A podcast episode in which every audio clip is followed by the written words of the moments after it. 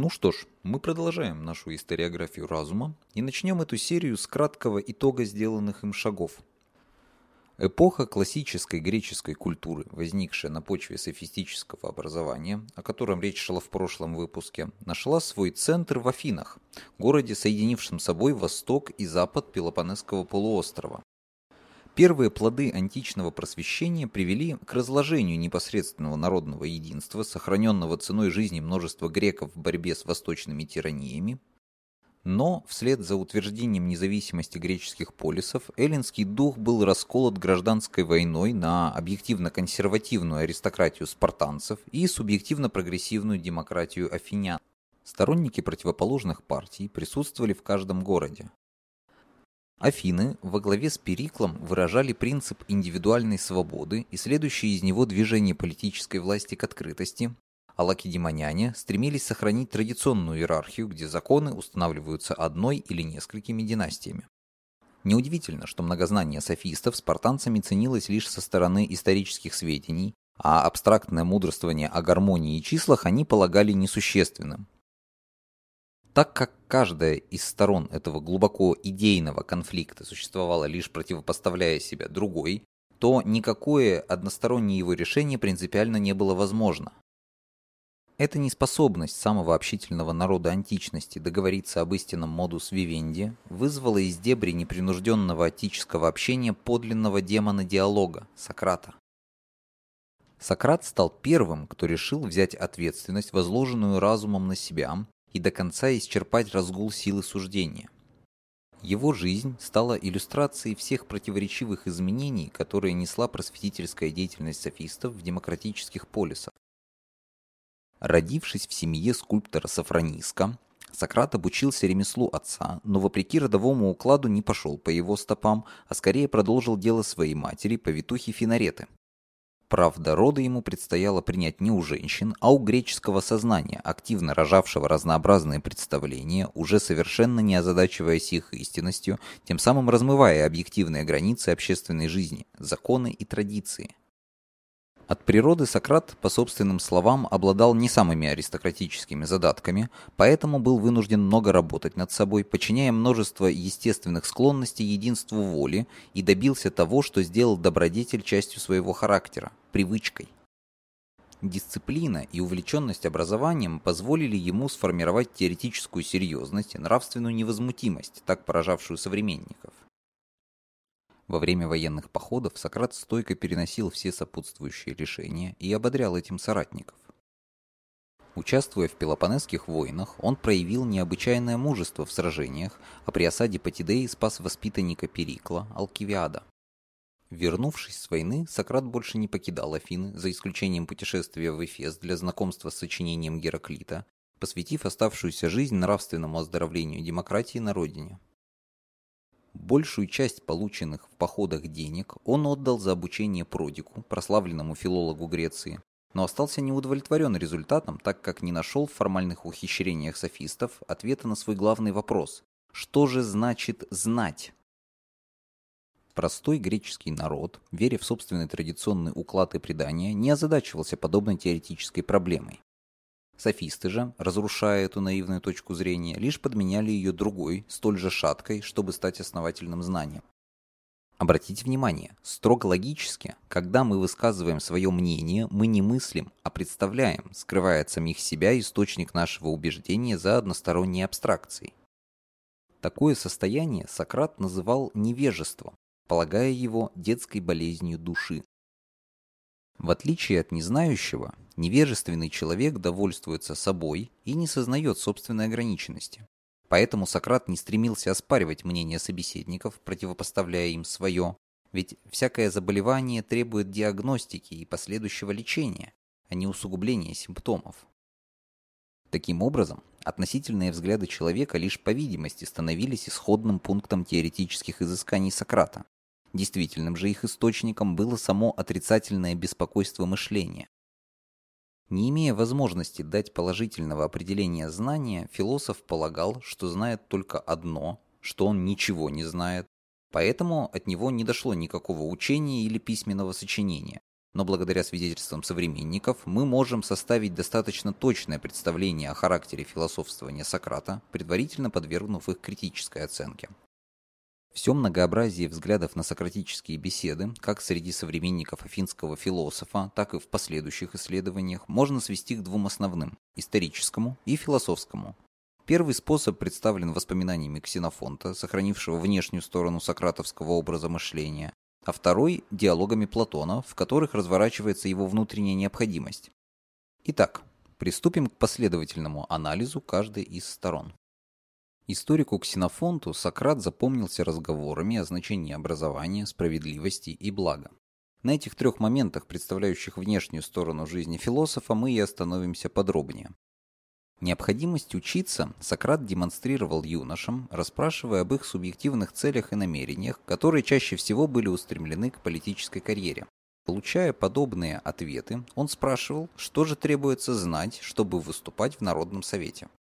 Полезность, справедливость, благо, любое абстрактное убеждение годилось для начала диалога. В ходе дальнейшего разговора Сократ соотносил субъективное представление с определенными обстоятельствами, вскрывая его несостоятельность. Например, в разговоре с Евтидемом он разубеждает последнего в том, что благо заключается в богатстве. Ведь, согласно мнению юноши, беден тот, у кого нет достаточных средств на насущные потребности, а те, у кого их больше, чем достаточно, богаты. Но так как нужды увеличиваются пропорционально средствам, то богатыми скорее стоит признать бедняков, а богатых – бедными. Обнаружение подобных противоречий вынуждало собеседников отказываться от рабской привычки мнить и учиться самостоятельно искать их решения. По свидетельству Ксенофонта, Сократ не оставлял юношей в таком несчастном состоянии, а начинал учить, на свой манер, обсуждая сочинения древних философов и софистов, стремясь при этом пробудить в них живую мысль. Так, в последующих беседах с Евтидемом он предлагает юноше физико-теологическое доказательство бытия богов, разворачивая перед ним упорядоченность отношений в природе и обществе, вынуждая признать единственной ее причиной божественный промысел, Стоит отметить, что философ не скрывал своих убеждений, отрицая мнение собеседников. Отстаивая перед софистами объективное значение справедливости, Сократ открыто высказывал свое представление о ней. В разговоре с Гиппием, отказавшимся отвечать на вопросы философа, пока не услышит его мнение о справедливости, он определяет ее как законность, которой и сам неуклонно следует. Софист представляя законы исключительно как общественный договор, возражает ему. Разве можно, Сократ, придавать серьезное значение законам и повиновению им, когда сами законодатели часто отменяют и изменяют их? Но изменчивость государственных установлений и возможность их нарушать скорее демонстрирует порочность людей, а не законов, так как в последних выражено не отдельное мнение граждан о справедливости, а неписанный закон конкретного блага, которому подчинен каждый человек платить добром за добро. Не везде ли признается законным? спрашивает Сократ и отмечает, что за нарушение этого всеобщего принципа лишь по видимости не следует кара. Ведь приступившего впоследствии покидают добрые друзья, и ему приходится цепляться за людей его ненавидящих. Может показаться, что взгляд философа на справедливость ничем не отличается от наивной точки зрения сограждан, но для Сократа подчинение законам его свободное решение, не скованное иными обстоятельствами и мотивами. Эта свобода реализовывалась в нем как своеобразная индивидуальность или даймон, скрытый от бездуховного сознания современников. Если в досократическую эпоху люди обращались за советом не к собственному рассудку, а к оракулам, шелесту листьев священного дуба в Додоне или надышавшейся серными испарениями пифии в Дельфах, то Сократ стал для афинян первым живым выражением духа, правда в совершенно негативной форме. Ксенофонт приводит нам следующее положение философа в защиту его демона. Строительство, или кузнечное дело, или вычисление, или экономика, или стратегия – этим делам можно обучиться и человеческому уму. Но самое великое в них боги оставляют себе, и ничего из этого людям неведомо. Засевающий прекрасное поле не ведает, кто соберет урожай. Строящий прекрасный дом не ведает, кто поселится в нем. Ведущий войско не ведает, одержит ли победу. Политик не ведает, пойдет ли за ним город. женившийся к своей радости на красавице, не ведает, будут ли от нее печали. Породнившийся с могущественными людьми в городе не ведает, не лишится ли он из-за них отечества. Действительно, результат субъективных намерений для отдельного человека никогда не известен, так как определен бесчисленными обстоятельствами. Поэтому для Сократа обращение к богам необходимо лишь в тех случаях, когда человеческий рассудок не способен чего-либо постичь своими средствами, а для всего остального есть знание. Афиняне, таким образом, видели в философе личный оракул, к которому обращались за советами при принятии решений, и он, в меру своей осведомленности, давал их.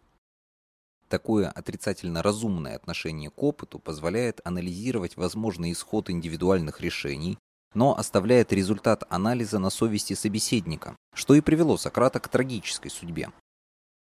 Автономия мышления, которую философ отстаивал перед самодовольными афинянами, привела его в суд. Обвинение было представлено защитниками демократического строя, несостоявшимся трагиком Милетом, богатым кожевником Анитом и ритором Ликоном. Оно состояло из двух пунктов. Сократ не почитает богами тех богов, которых почитает город, и вводит новых богов. Кроме того, он развращает молодежь. Частные лица не раз на протяжении жизни философа пытались ограничить судебными предписаниями его общительность и пытливость, но сами не могли определить, о чем ему запрещено говорить с людьми, поэтому все формальные запреты оказывались бессильны.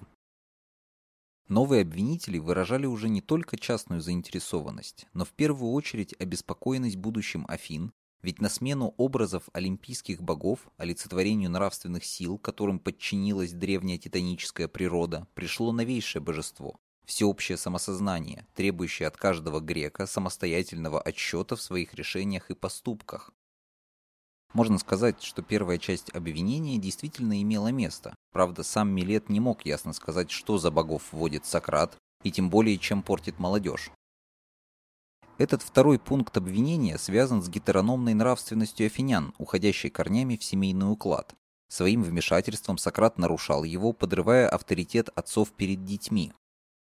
Так, Аниту он рекомендовал не отдавать сына в кожевники, видя в мальчике более серьезные задатки, предрекая ему в ином случае порочную жизнь, которой люди заполняют внутреннюю пустоту, возникающую из нереализованного таланта – Ксенофон замечает, что Анит не внял совету Сократа, и предсказание философа сбылось.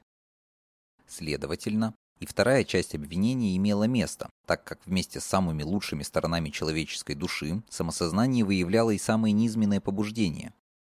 Примером здесь могут послужить Алкивиад и Критий, усвоившие из общения с Сократом отрицательную силу мышления, они сделали ее инструментом для реализации своих тиранических амбиций.